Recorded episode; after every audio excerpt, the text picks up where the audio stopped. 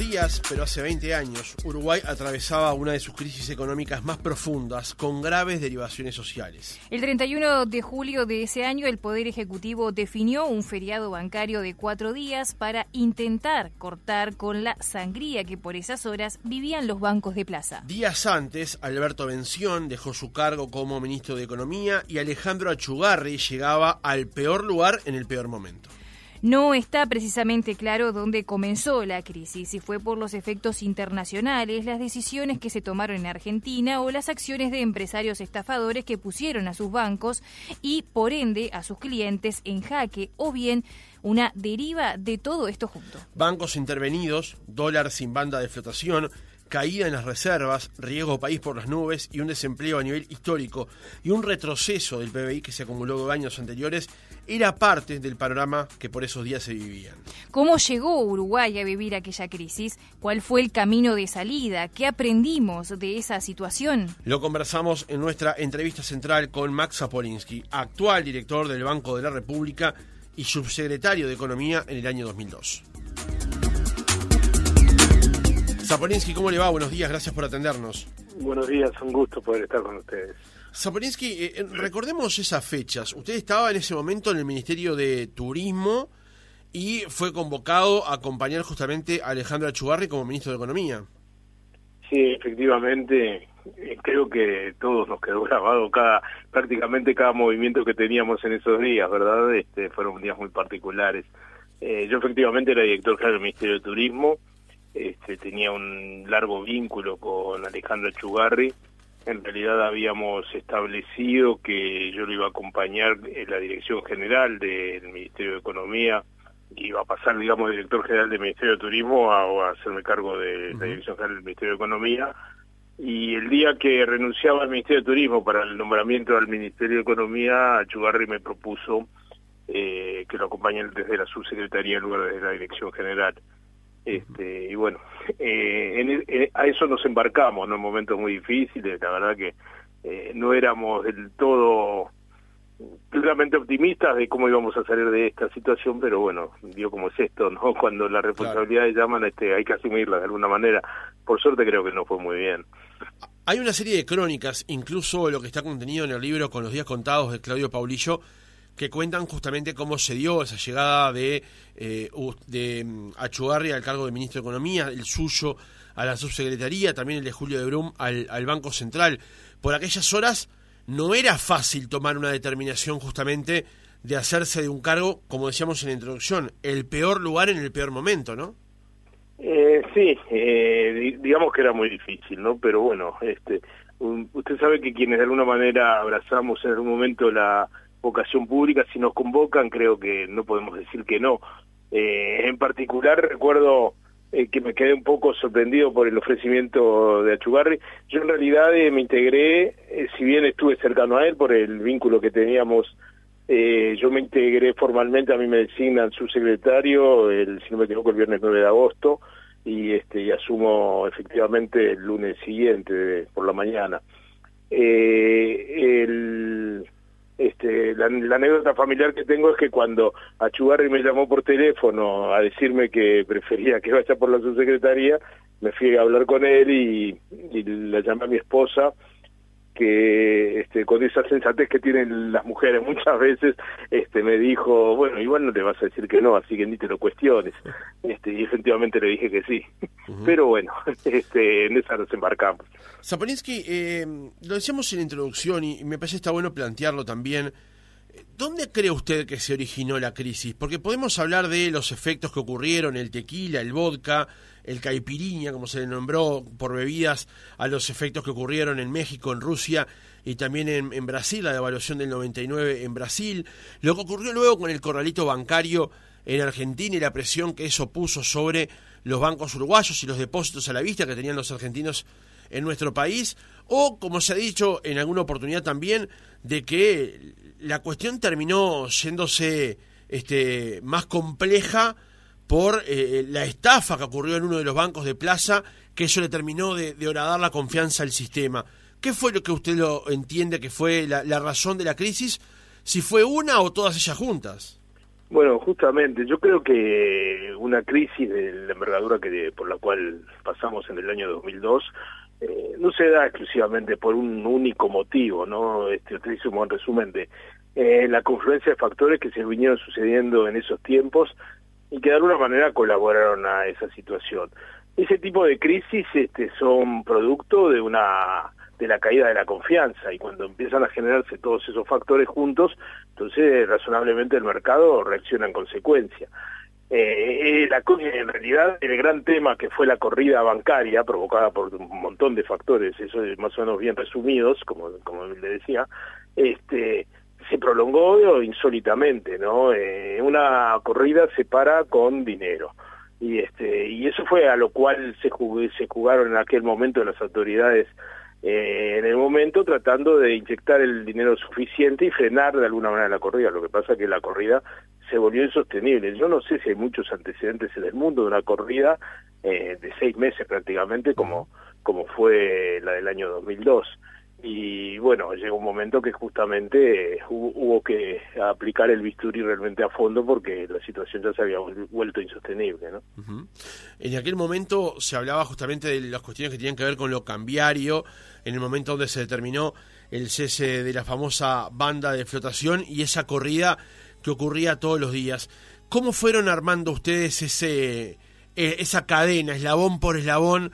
Para finalmente concretar lo que se llamó la salida uruguaya de la crisis? Eh, claro, eh, la, situación se había planteado de tal manera que, eh, como le decía, la, correa se volvió insostenible, ya no había manera de asistirlo, se requería los fondos necesarios. Este, quiero decir también que capaz que no quedó claro en el resumen ese de todos los factores que incidieron, que la fuerza con la que llegó esa corrida proveniente de Argentina también fue un factor determinante, ¿no? Este producto de los bancos, el, lo que se ha hablado mucho estos días del Banco de Galicia en su momento, y por supuesto los otros ingredientes locales, este, como los temas eh, fraudulentos que se generaron en algún banco importante de plaza y demás, todo eso eh, hizo el cóctel necesario para el estallido final.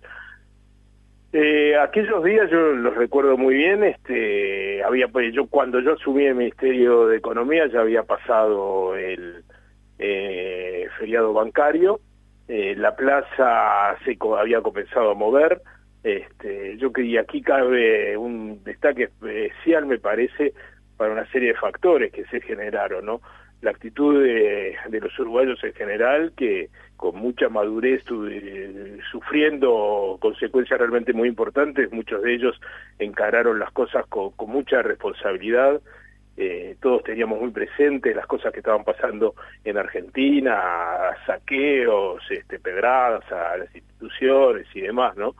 Este, y también eh, lo que colaboraron todos los todos los factores, ¿no? Este, recuerdo bien que a efectos de poder lograr el apoyo que necesitábamos, eh, había que legislar en aquel fin de semana famoso del 4, más o menos 3-4 de agosto, eh, había que legislar y también la actitud del el sistema político que trabajó todo el fin de semana, si bien hubo partidos que no votaron la ley, eh, aceptaron en una cosa prácticamente inédita la posibilidad de eh, votar primero y, justificar votos después, ¿no? Este, con lo cual teníamos la ley que nos habilitaba un montón de cosas y, pues, de esa manera se logró eh, levantar el feriado bancario el día lunes siguiente. Sí, ahí hablamos, Zaporinsky, de la ley de fortalecimiento del sistema bancario, que es bueno recordar que el Frente Amplio no la votó, pero sí Astori incluso había tenido tensiones adentro del Frente Amplio porque él sí estaba de acuerdo con acompañar esa norma, ¿no?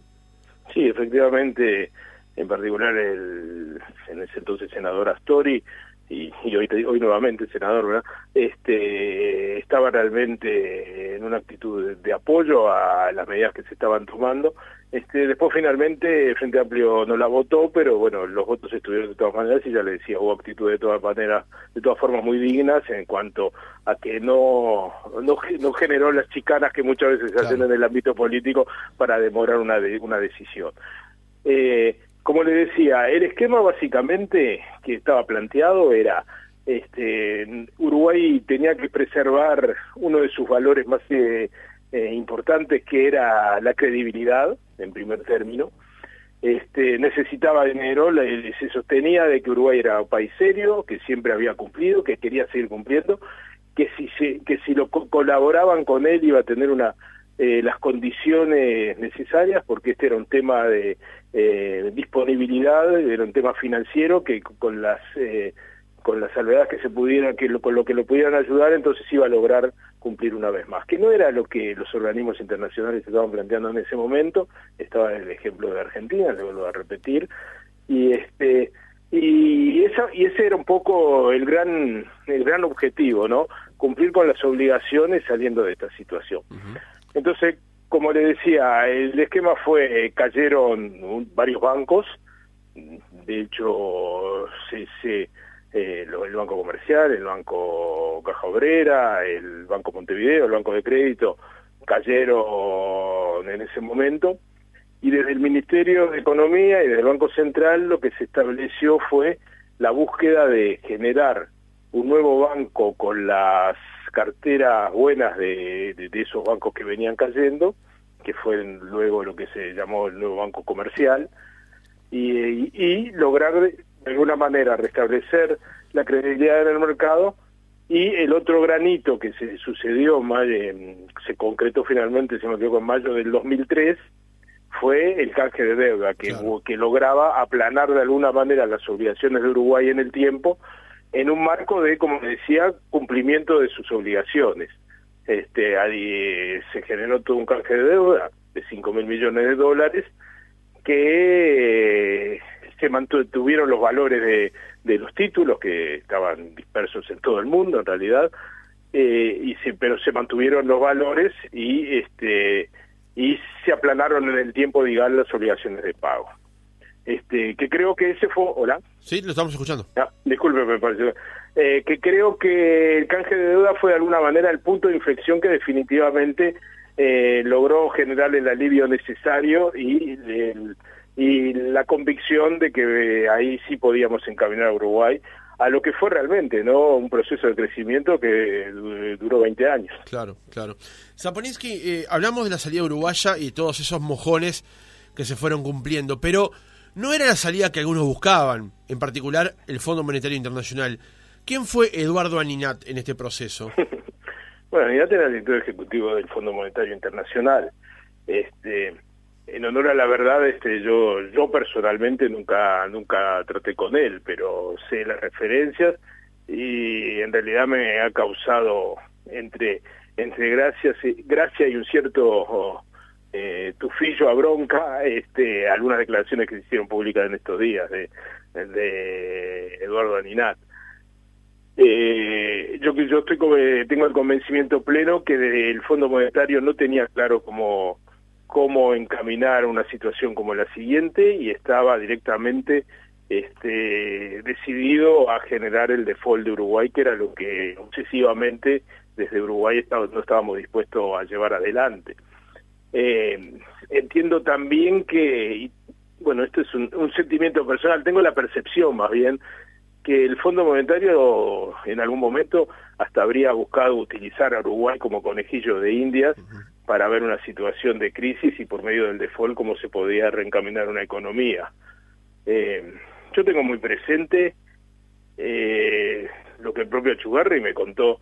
Eh, ustedes recordarán, voy unos pasos para atrás, el 31 de julio, eh, justo ayer se conmemoraron 20 años, eh, el ministro Chugarri recuerdo porque cumplía años incluso, le cumplía 50 años, él concurrió al acuerdo ministerial con el presidente Valle y después este eh, había se había generado una conferencia de prensa en el edificio Libertad, donde en ese entonces eh, eh, era en la Casa de Gobierno, ¿verdad? Eh, cuando iba a bajar a la conferencia recibió una llamada telefónica del señor Aninat, donde claramente le dijo que no iba a haber apoyo para Uruguay este Achugarri después tuvo que bajar la conferencia de prensa, tuvo que tuvo que encararla con esa incertidumbre total y de alguna manera eh, no dijo nada concreto en realidad, más que tratar de eh, transmitir lo que él también hacía, que era eh, tranquilidad y, y, confiabilidad, ¿verdad? este pero todos esos hechos este sucedieron no y, y, yo entiendo que la decisión de Estados Unidos de el crédito puente que de alguna manera habilitó la eh, la salida después este trabajando después en todo este proceso que venimos hablando este fue también si el señor sintió que le habían torcido la mano el gobierno de Estados Unidos al acceder a poder colaborar con Uruguay.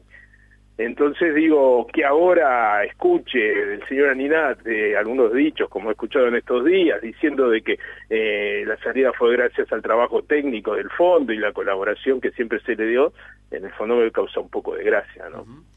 Eh, usted lo decía recién, este Zaporinsky, con respecto al peso de la ayuda que representó para Uruguay ese crédito puente que, hizo Estados Unidos. ¿Qué, ¿Qué, fue lo que, lo que coadyuvó en esa situación para que ese préstamo se terminara finalmente eh, llevando adelante? Más allá del trabajo incesante que llevaron adelante Alfie, Fernández Feingold y también Carlos Steneri, ¿qué significó para Uruguay en ese momento esa decisión? La decisión fue fue crucial para la salida, ¿no? Este, eso fue lo que logró capear los primeros días, eh, logró de alguna manera destrancar la situación, y habilitar después eh, la posible apertura de los bancos y de alguna manera empezar el trabajo que se sucedió en los en los siguientes meses para poder eh, salir de, una, la forma definitiva de, del problema. Eh, recordemos que eh, cómo se destrancó este, todo ese anecdotario que hay, este, yo qué sé, la verdad que yo mismo no, no, lo manejo muy bien. Tengo claro, sí, de que había algún, una serie de figuras en el gobierno americano. Sí, este, Taylor, eh, Taylor en particular, que se sentían amigos. También eh, los buenos vínculos que el presidente Valle tenía, este, creo que son todas esas cosas que colaboraron. Y creo que también eh, la trayectoria de Uruguay en cuanto a credibilidad, ¿no? Digo, creo que Uruguay tenía sobradas credenciales como para que se lo considere un país serio que al, cual que te, había que colaborar con él, ¿verdad? Este, después está todo ese anecdotario, creo que hubo eh, gente que trabajó mucho para lograrlo, y a veces en, en las crónicas no no se menciona tanto, por ejemplo, a quien era embajador de Uruguay en Estados Unidos, el licenciado Hugo Fernández Feingold, que hicieron un trabajo también incansable en Estados Unidos y bueno, y todos esos factores que ayudaron a que se concretara la, la cooperación, ¿verdad? eh, ¿qué, qué, qué, le queda en la cabeza con respecto, o, cómo definiría usted lo que fue la gestión de, de Achugarri en el Ministerio de Economía en ese año? Porque Achugarri estuvo poco más de un año en el cargo de Ministro de Economía. Este, Desde ¿cómo el 24 de julio del 2002 al 19 de agosto del 2003 fue. Exactamente. Exactamente. Eh, mire, yo creo que mm, Achugarri se constituyó de, alguna manera eh, en el protector de todo el país. También he, he escuchado algunos comentarios de, de algunos analistas que han dicho que en realidad lo único que hizo él fue generar el relacionamiento político. Eh, yo, como le decía al principio, una crisis de esta envergadura, el principal componente para poder salir de ella es generar credibilidad. Eh, creo que la credibilidad que generó eh, Achugarri, no sé si alguien la podría haber logrado en el ámbito nacional, ¿no? Y a tal grado, este, hoy en día escuchamos los comentarios eh, unánimes de toda la población eh, alabándolo. eh, entonces, este, eh, yo creo que fue un factor determinante su, su forma de encararlo como para poder haber salido de una situación tan difícil por la que atravesábamos. Eh, yo creo que hubo tres factores importantes, que algunos medios se lo mencionaba. Uno, la convicción de, digamos, republicana del presidente Valle, ¿no? Este, vimos algunos ejemplos en esos días también eh, de países que llegaron a tener cinco presidentes en dos días, ¿verdad? Este, Valle estaba muy convencido de lo que la figura de, del primer mandatario tiene que realizar en momentos de crisis y creo que eso sin lugar a dudas colaboró. Otro, la actitud de, del pueblo uruguayo, ¿no? que, que con madurez eh, y muy golpeado, eso sin lugar a dudas, este, logró de alguna manera sobreponerse al duro momento. Y, este, y lo tercero fue el inconmensurable, eh, inconmensurable trabajo de Achugarri, ¿no? que no tuvo días, noches, este, y creo que de alguna manera fue el factotum para lograr el éxito de eh, salvar a Uruguay, en una palabra, en un momento sumamente difícil. Uno de estos tres factores que usted decía era el presidente de la República de la época, el doctor Jorge Valle, quien dijo que eh, su, su, padre, Luis Valle Berres, le había dicho que de la presidencia de la República se salía caminando o con los pies para adelante. En determinado momento hubo quienes manejaron la posibilidad justamente de que el presidente Valle renunciara y tomara el cargo Luis Hierro López. ¿Cómo evalúa la gestión política de esa instancia económica y financiera de la crisis del 2002? Bueno, como eh, como le decía, ¿no? Eh, yo creo que eh, hubo, se generaron una serie de acontecimientos que llevaron a la situación a la situación que llegamos. Eh, pudo haber habido errores y tal vez los haya habido, como todos tenemos errores. Este, siempre una cosa se ve con el diario del lunes y otra cosa se ve en los momentos, en la previa. Para la salida creo que se hizo, se dio un ejemplo al mundo de cómo había que encarar una crisis de este tema, a, tal grado que la salida uruguaya es eh, objeto de estudio en muchas universidades del mundo. Eh, así que yo creo que llegado el momento eh, la, administración estuvo a la altura de las circunstancias, se encuadró con seriedad y de alguna manera se logró salir. Eh, por supuesto que quedan aprendizajes y, y, enseñanzas y mucho se ha hablado que este, las cosas que se han aprendido que permitieron generar un sistema mucho más sólido financiero en este en el país. Y bueno sí eso todo eso también es cierto. Este pero este las crisis no no se preanuncian mucho o se generan por una serie de acontecimientos que se dan. Y este bueno creo que en el resultado final se estuvo a la altura de las circunstancias y se logró encaminar al país como fue notorio en un proceso de crecimiento que si usted me permite y mirando a algunos vecinos, este, la diferencia de la salida de aquel momento no sé si nos explica muchas cosas del presente. Seguramente, seguramente. Zapolinsky, eh, ya acercándonos al, cierre del reportaje, hemos hablado de la figura de Chugarri, también la del presidente Jorge Valle, con respecto al sistema político uruguayo. Y se lo pregunto porque en muchos casos se ha dicho que en ese momento, con la tierra como estaba, podía prender cualquier incendio y se eligió no prender fuego justamente la pradera. Más allá de que algunos partidos políticos sigan marcando también sus eh, posicionamientos. El Frente Amplio es un caso, el retiro del respaldo al ministro de Atención por parte del Partido Nacional, pero hubo un comportamiento em, determinado de la clase política que animó también encontrar esa solución a la salida, ¿no? Eh, en, los momentos como estos se ven este, las grandezas y las miserias, eh, siempre lo he dicho, lo he sostenido. Eh, creo que hubo gente que talló sin lugar a dudas a gran altura en su grado de responsabilidad. Creo que hubo otros que hicieron análisis político de la situación y, de conveniencia personal. Eh, aún hubo partidos que no todos no el partido íntegro se comportó de la misma manera. Es decir, yo le decía, por ejemplo, el Frente Amplio, las responsabilidades que tuvo en afrontar eh, determinados momentos. Tal vez no fue la misma actitud de quien en ese momento lo lideraba, que después fue, fue finalmente presidente de la República.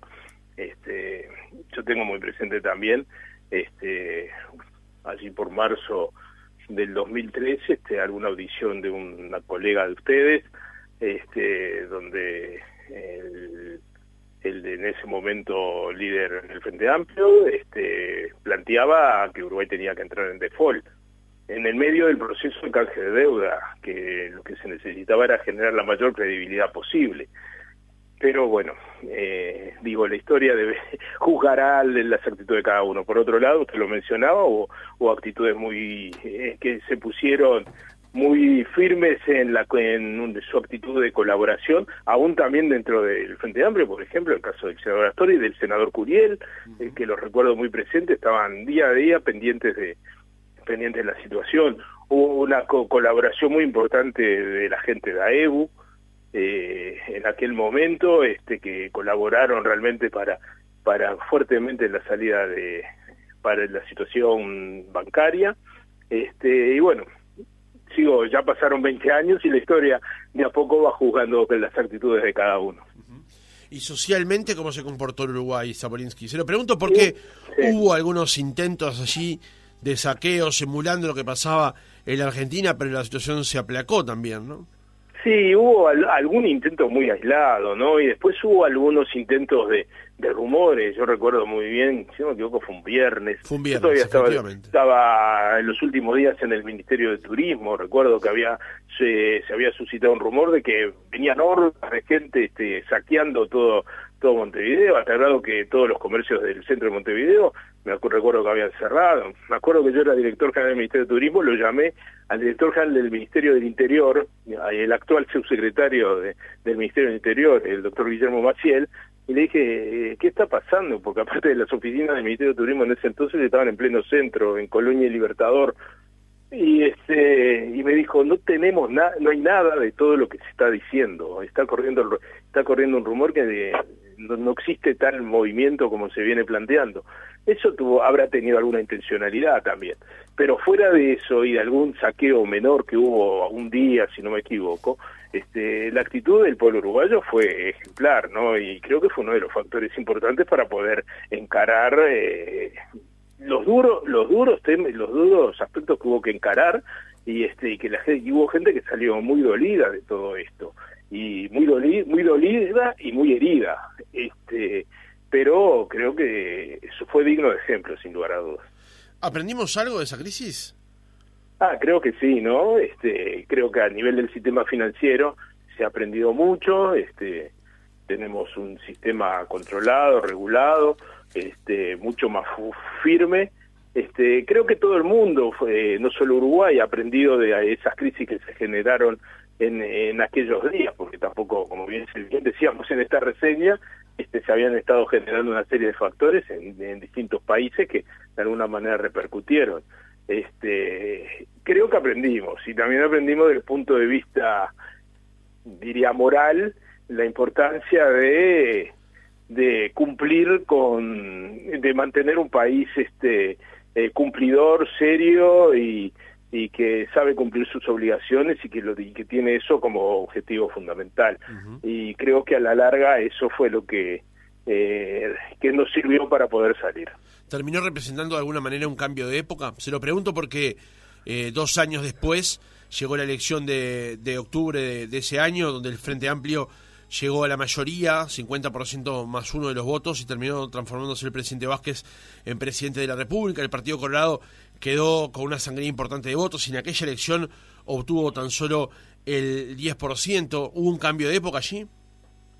Y bueno, de alguna manera sí, capaz que el cambio se hubiera generado igual, eso no se puede hacer este, ciencia ficción con las cosas que puedan pasar. Lo que sí no tengo lugar a dudas que en particular el Partido Colorado, que, que siempre mantenía un guarismo de por lo menos el 30%, este, se vio sensiblemente dañado, como le hubiera pasado a cualquier partido que hubiera estado en el gobierno en un momento como en que afrontara una crisis como la que se afrontó. No tengo ningún lugar a dudas. De alguna manera el presidente Valle lo tenía claro, sabía, dijo, estas son las medidas que tenemos que adoptar y esto es lo que nos va a llevar a, a tener un, una debacle electoral este pero bueno este eh, la ética de la responsabilidad primó por encima de todo Max Apolinsky, actual director del Banco de República, subsecretario en el año 2002 en Economía. Gracias por haber estado otra mañana con nosotros. Es un gusto y como siempre estoy a las órdenes.